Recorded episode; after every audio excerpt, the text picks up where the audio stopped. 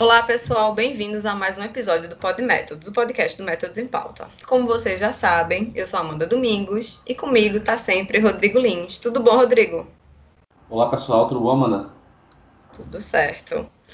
É, no episódio de hoje, a gente vai ter o prazer de fazer uma ponte aérea Recife-Berlim, que é onde mora a nossa querida convidada Bárbara Mota.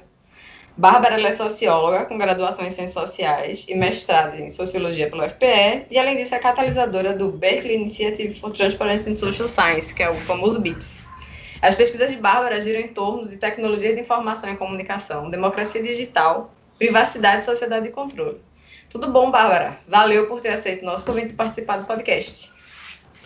Boa noite, amigos e amigas do Pod Métodos. Eu que agradeço o convite. Para mim é um prazer imenso estar com vocês. Mais uma excelente iniciativa protagonizada por vocês nessa difusão, nessa evangelização pelo conhecimento livre. Meus parabéns.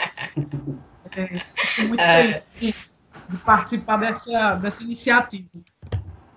Massa, é massa tá contigo aqui. Aí hoje a gente vai aproveitar que tu estás por aqui, né, e conversar um pouquinho sobre ativismo político nas redes sociais, democracia digital e os danados dos robôs que têm roubado a cena no Twitter, né, que a gente tem visto por aí, que tem até perfil para controlar robô agora. É, para começar, eu queria perguntar, falar um pouquinho, né, sobre a internet em si. O, o, o locus da internet, né? Então a gente sabe que os espaços sociais, as redes sociais especificamente, hoje em dia elas têm sido como um facilitador na ação política.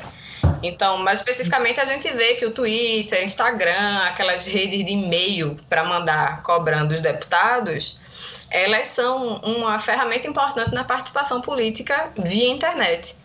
É, e aí eu queria que tu, como especialista, pesquisadora sobre isso, tu comentasse um pouquinho sobre a internet como esse locus de participação política de uma forma mais geral. Qual a tua opinião sobre isso? O que é que tu vê? Coisas nesse sentido. Não, é, o barateamento né, dos custos de, de produção de, de, informação e comunicação, justamente isso que você falou, né?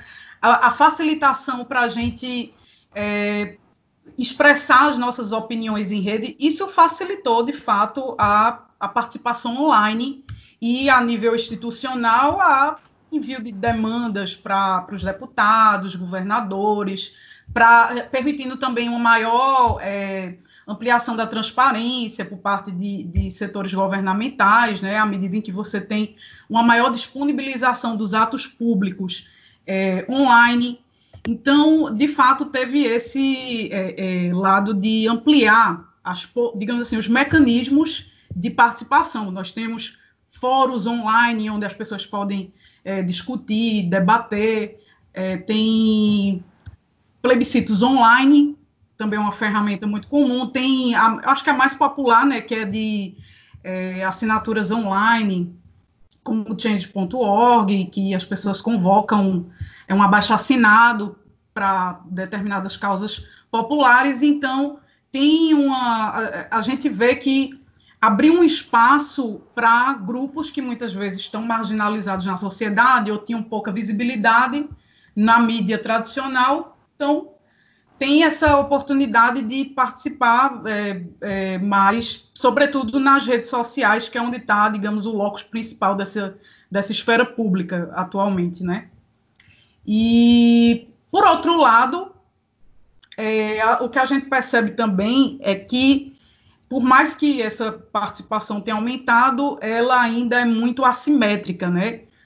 A gente sabe que o, acesso à banda larga no Brasil ainda é muito caro pra, em determinadas áreas, a qualidade é muito baixa, muitos indivíduos não têm, é, não estão devidamente incluídos digitalmente, vamos dizer assim, e, portanto, estão excluídos desse, desse processo de participação. Então, logo, o acesso às informações ainda é muito assimétrico e, consequentemente, o debate ainda está muito pulverizado, até pela própria característica da, da esfera pública digital, e aí a gente é, tem visto muito um cenário é, tumultuado. Sim, né? é, aí aproveitando para puxar um gancho dessa discussão sobre internet, eu queria te perguntar, assim, para que tu explicasse um pouquinho, né, é, especificamente o que é o conceito de democracia digital ou virtual, que a gente escuta falar de boca, assim, né, mas eu queria que tu desse essa explicação e se tu perguntar, de fato, se tu acredita que essa, esse tipo de participação da democracia digital ou virtual legitima ou não o poder político em si, né? O poder político normal, mainstream, default que a gente conhece. Então, a definição de, de democracia digital ela seria uma, uma réplica da, da, democracia representativa, só que no espaço virtual. Na verdade, há diferentes conceitos né, que delimitam é, o, que, o que é essa, essa participação online, mas, grosso modo, é justamente essa série de, de demandas, discussões e, e, e, proposições que são feitas no âmbito é, online. É, que, e aí é feito de várias formas. Né? Por exemplo, a, a Câmara dos Deputados Federal ela tem é, um, um, laboratório hacker que é justamente direcionado para fomentar iniciativas, ferramentas, aplicativos de, de transparência voltados para ampliar a participação popular na tomada de decisão, né, para o pessoal sugerir é, projetos de lei, enfim, ideias para aplicativos e, e, tudo mais. E é, a outra pergunta era se eu acredito que essa, essa participação se converte em. É, se tu acredita que esse tipo de participação chega a legitimar ou deslegitimar o poder político, na verdade era mais a tua perspectiva sobre isso. Ah, sim, deslegitimar o poder político institucional? Isso, isso, isso.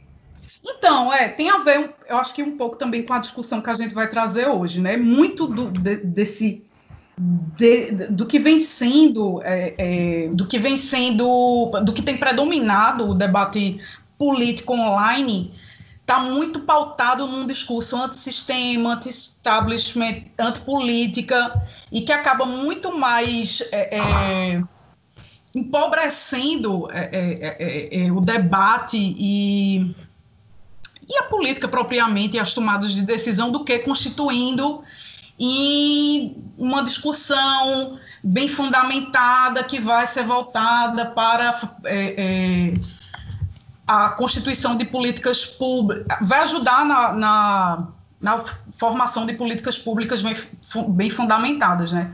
O que a gente vê é justamente o contrário, uma fragmentação, uma polarização muito grande, muita desinformação, então, isso acaba se convertendo muito mais numa antipolítica, que tem sido a política é, majoritariamente é, é, instituída no momento, vamos dizer assim, do que, é, do que contribuir efetivamente para iniciativas de, de transparência, de controle social e, e, tudo mais.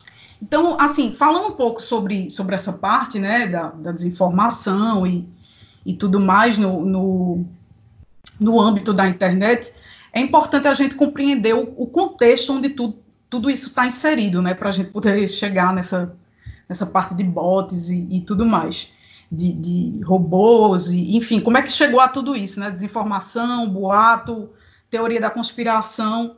Então, para a gente compreender isso, é importante a gente notar o seguinte, que nas últimas décadas, o que, é que a gente nota? A produção e consumo é, das informações nas redes digitais, ela ampliou muito a possibilidade de mensuração das nossas preferências pessoais, gostos, opiniões e emoções. E aí, gente, nessa parte de emoção, a gente vai entender mais à frente o quanto que isso tem se destacado né, na, na política atual.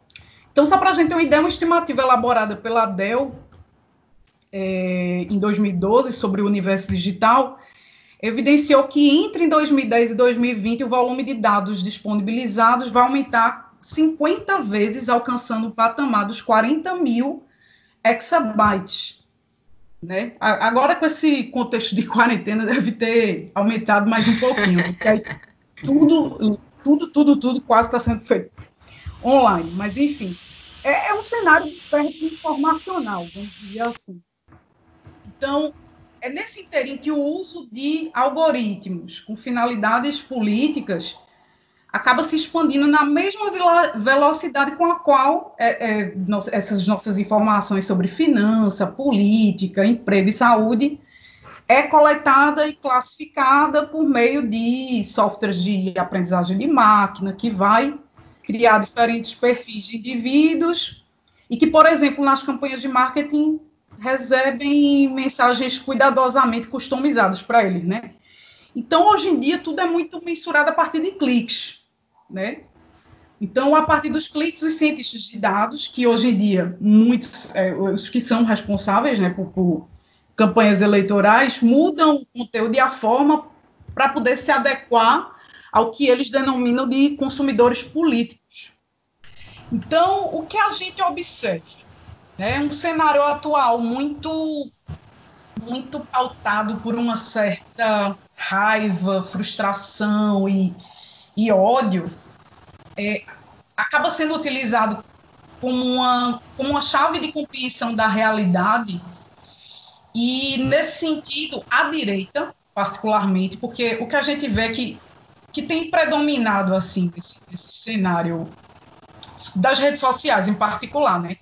É que a direita compreendeu que numa era de um narcisismo de massa, é, ou que um autor chama, é, Lipovetsky chama de individualismo à la carte, aquela política muito. Isso também tem a ver com a fragmentação política, né? essa ideia do a política do eu sozinho, eu, eu, eu, eu, eu. Então, o que é que acontece? Esses, esses que até o, o Juliano da Empoli, autor dos Engenheiros do Caos, cientista político italiano, ele vai chamar de eles, os engenheiros do caos compreenderam que é necessário dar a cada indivíduo uma impressão, digamos assim, ainda que falsa, de estar à frente de uma espécie de revolução, de, de, de, de levante contra as elites tradicionais e que o homem comum vai tomar o protagonismo, digamos assim, do, do, do processo político. E isso vai sendo fomentado de uma forma né, em que é, o, ele vai até falar que, que o, ele vai chamar de tecnopopulismo pós-ideológico, que vai ser fundado não em ideias, mas em algoritmos que vão ser disponibilizados por esses engenheiros do caos. Então, não é mais aquele conteúdo ideológico, substantivo, programático que vai nortear o que vai ser é, oferecido ao eleitor, e sim de, o, que, o, que, vem, a, as reações, os sentimentos, as emoções. Então, a ideia é utilizar técnicas de guerrilha virtual para apelar para, enfim, né, esses sentimentos mais, essas paixões dos indivíduos, assim, preconceitos, racismo, xenofobia. E desse modo é, é um, é um dos segredos, né? Apelar para esses sentimentos, lançar teorias da conspiração, é, fake news tudo isso uma espécie de. Eles embalam tudo isso numa espécie de amálgama político que se materializa no, num algoritmo de carne e osso, que seria Bolsonaro, Trump, são exemplos assim mais notórios. É Porque você pode perceber como ambos tweetam e bombardeiam o público com mensagens de todo tipo, apelando para o inflamento de paixões. Eles modificam é, é, essas, essas, essas mensagens de acordo com as reações do seu secto de seguidores, né? São uma espécie de avatar. É aquela coisa do populismo ser um, um uhum. artifício uhum. da argumentação, né? Da fala. Uhum. Agora, eu queria aproveitar um pouco da, do, que, do que você estava falando para fazer a minha segunda pergunta, que é uma, uma, uma pergunta mais voltada para questão mais prática da pública, por assim dizer. Então, a gente tem visto essa utilização de, de de robôs e de grande ban grandes bancos de dados para é, por grandes partidos políticos ou movimentos políticos. Então a gente viu o Movimento Cinco Estrelas lá na Itália, a gente viu o uhum. Fidesz, não sei se se pronuncia assim, mas que é a União Cívica Húngara lá na Hungria, né? É, uhum. O Brexit o, e, o, e o movimento de Trump e de Bolsonaro aqui no Brasil. Ou seja, todos eles foram movimentos que surgiram ou se fortaleceram com a utilização dessa nova tática política, por assim dizer, e todos eles foram bem sucedidos, todos eles alcançaram o poder. Então, será que seria o momento já da gente começar a pensar em uma nova forma de fazer política? Ou seja, será que as eleições, por exemplo, precisam ser adaptadas? Será que as regras do jogo precisam ser modificadas para que a gente é, termine é, trazendo para dentro desse debate, para dentro da política de verdade, esse debate? Ou será que o movimento é de tentar, de alguma forma, não consigo pensar como, é, barrar esse tipo de movimento e tentar é, manter a política sendo feita da forma que ela é feita hoje? É, é uma questão muito interessante, porque é, seria a, a hora de, de, mudar essa forma de fazer a, a política, aí que está, né? É, eu acho que a gente está ainda num cenário em que é, as pessoas se acostumaram muito com essa, com essa polarização, com essa ideia de extremos. Então, é, se no cenário político anterior, digamos, a gente tinha muito uma ideia de estar tá voltado para a união, de interesses da sociedade, para uma certa coesão, tanto que muitos candidatos se posicionavam ao centro, hoje em dia é convergir para o para o extremo, digamos assim, né? adicionar os extremos e, e não mais convergir para o centro. Então, eu não sei em que medida, é, se você modificar isso ou se adequar isso, eu não sei em que medida, as, é, digamos, o eleitor, ele, não vou nem pensar em termos eleitorais, mas assim, a sociedade é, vai já, já não está tão acostumada a essa certa espetacularização, esse certo é, é, essa, essa coisa mais inflamada, porque o que, é que a gente percebe é que quem tem, uma, às vezes, uma opinião ou, ou, ou promove um debate mais é, centrado em ideias, mais coeso, mais, assim, racional, por assim dizer, muitas vezes acaba não aparecendo, não tendo tanta repercussão.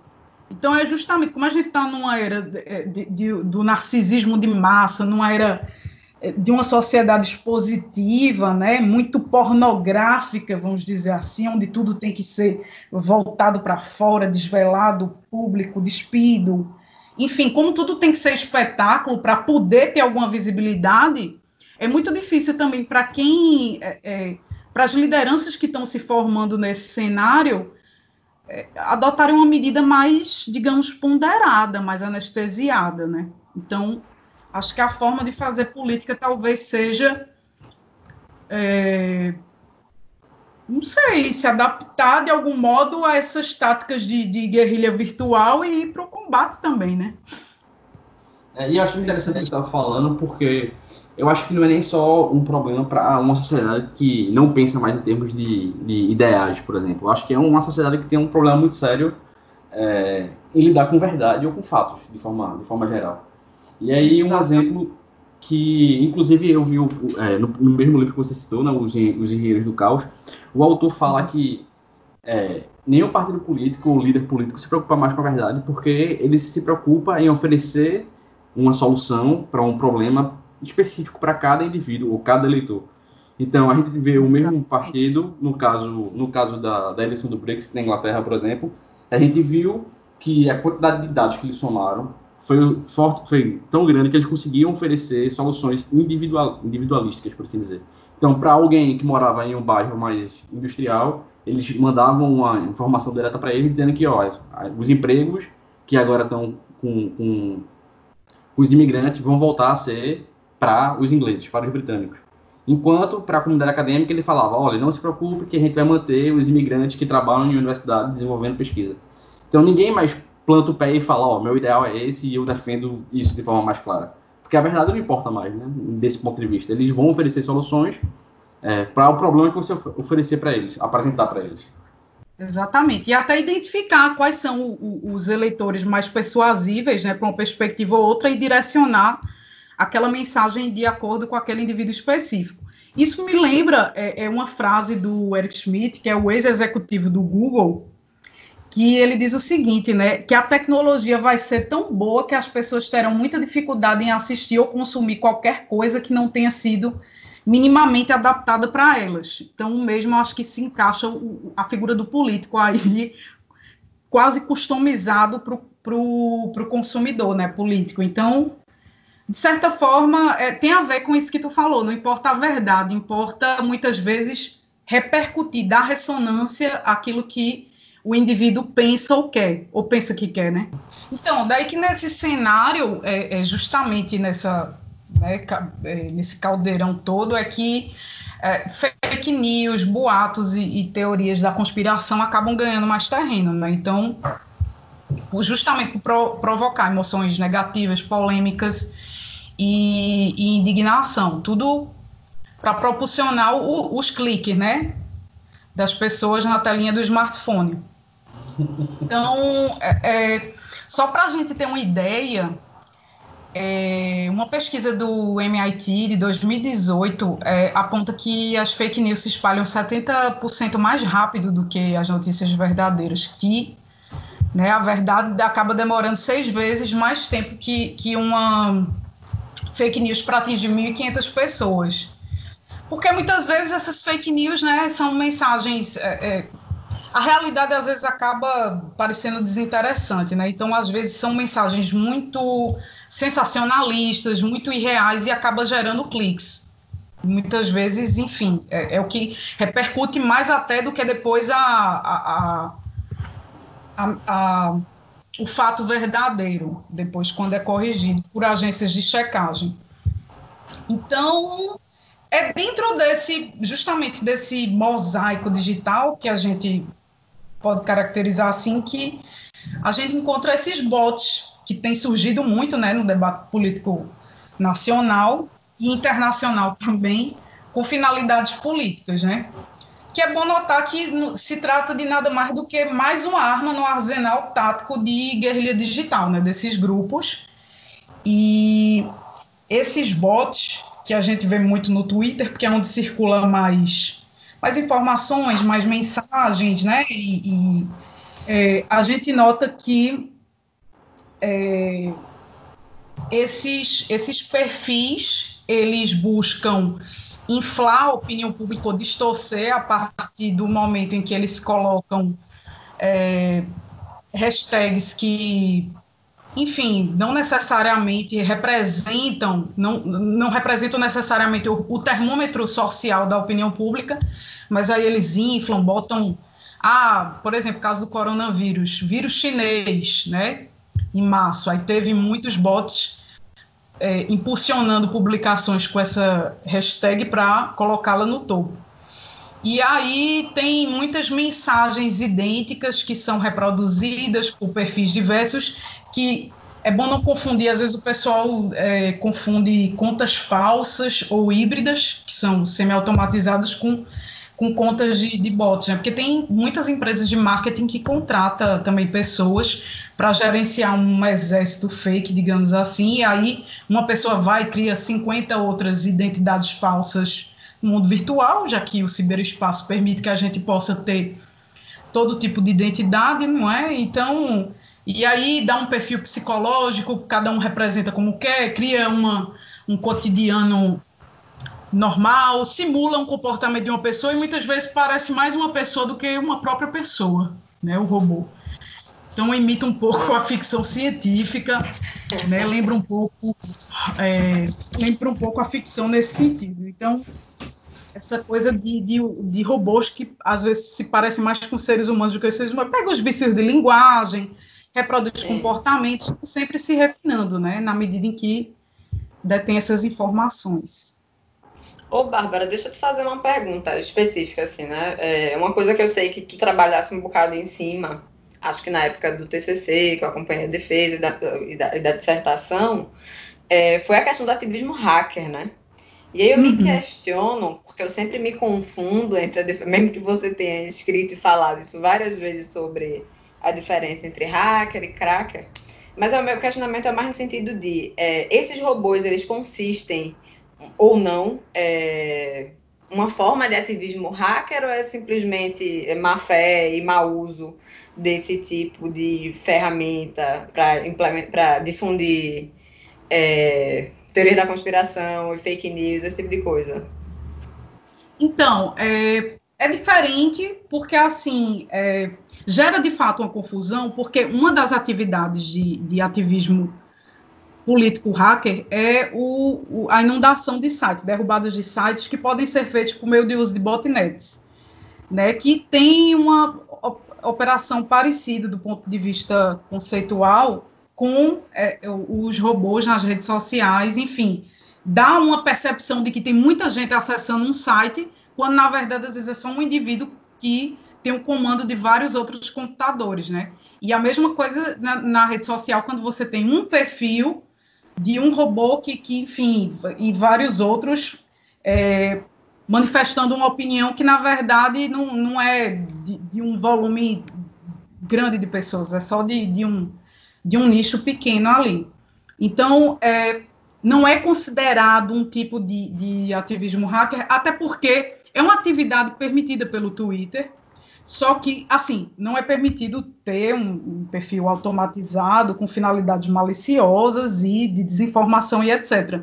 Mas eles também permitem que haja uma certa automação de, de ferramentas lá, porque do mesmo jeito que tem o robô do mal, tem o robô do bem, né? Tem robôs que são voltados para informação é, é, de por exemplo, o que é fake, o, o, as informações que estão sendo difundidas é, sobre o coronavírus, o que é falso e o que é verdadeiro. Aí tem gente que desenvolve, desenvolve é, bots relacionados a isso. A própria bot que identifica quem é bot no debate público. E outros, assim, que tem até no WhatsApp também, né? Que a OMS desenvolveu um também relacionado ao coronavírus, que aí você pode obter informações de prevenção, de, de números, casos e, e etc.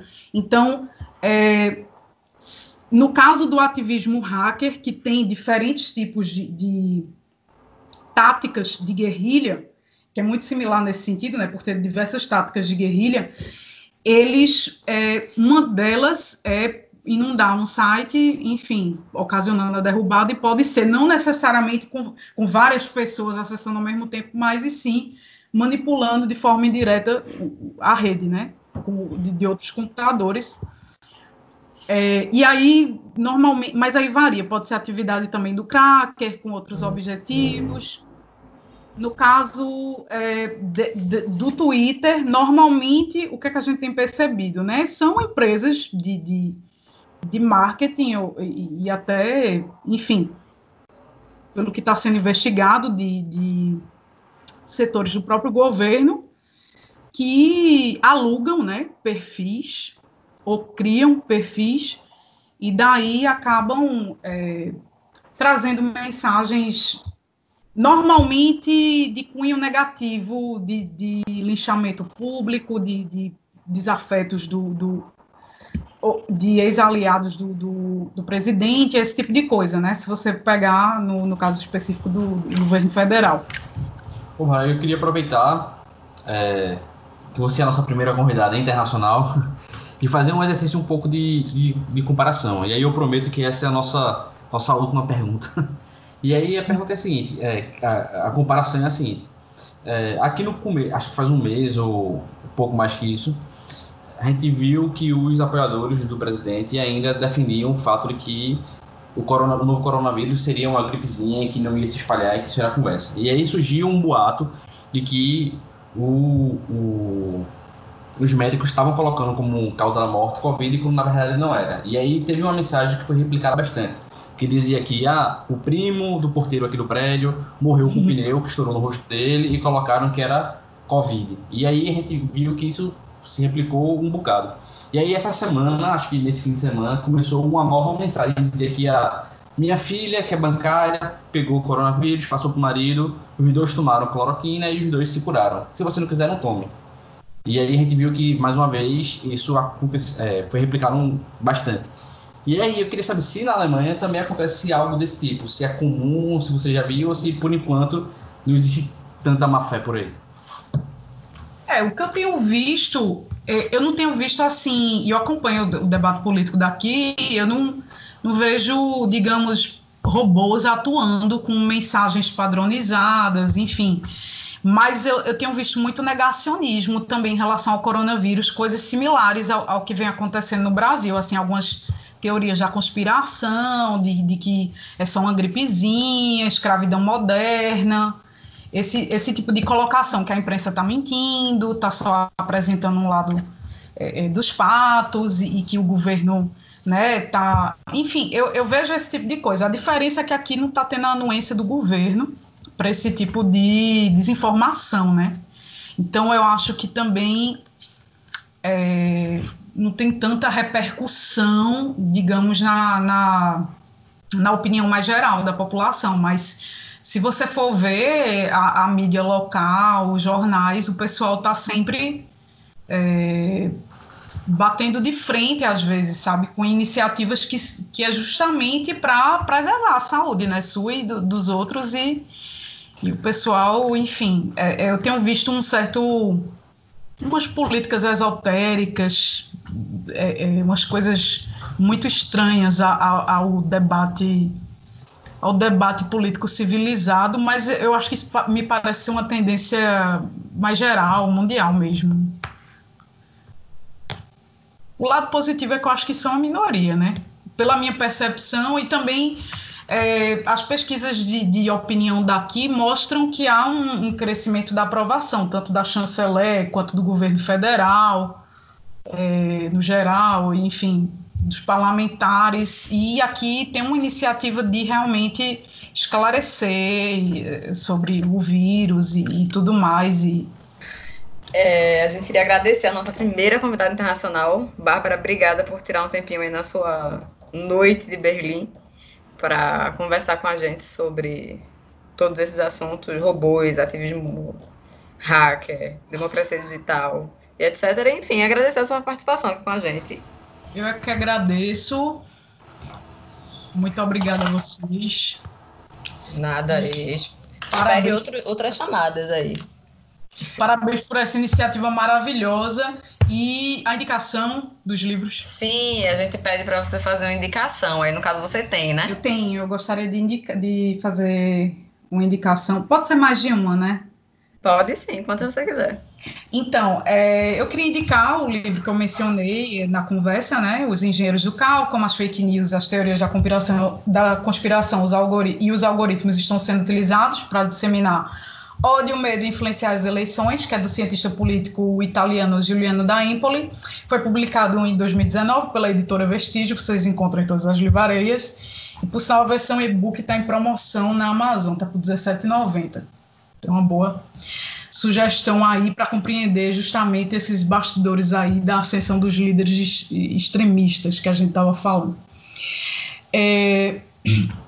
Outro que eu recomendo é o Filtro Invisível, que a internet está escondendo de você, que é do ativista online Eli Parizet, que foi publicado em 2012 pela Azahar no Brasil, e ele alerta justamente para a chamada dos, da, das bolhas dos filtros, né? onde a partir da navegação de cada usuário na web, é, Google, Facebook criam filtros formados por algoritmos que personalizam o resultado das buscas na internet e mostra assim os riscos de vivermos confinados a um universo é, pessoal único de informações.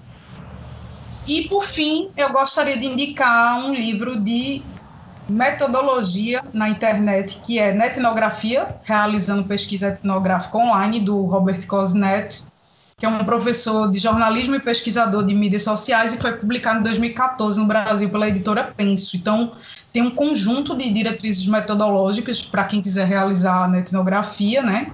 Como o próprio nome sugere, é um modelo de pesquisa etnográfica projetado para estudar culturas e, e, comunidades digitais. É bem interessante que ele, porque ele vai definir desde das definições conceituais mesmo da, da etnografia, vai enfim, auxiliar em roteiro de pesquisa, método de investigação e tudo mais aí para realizar uma etnografia robusta.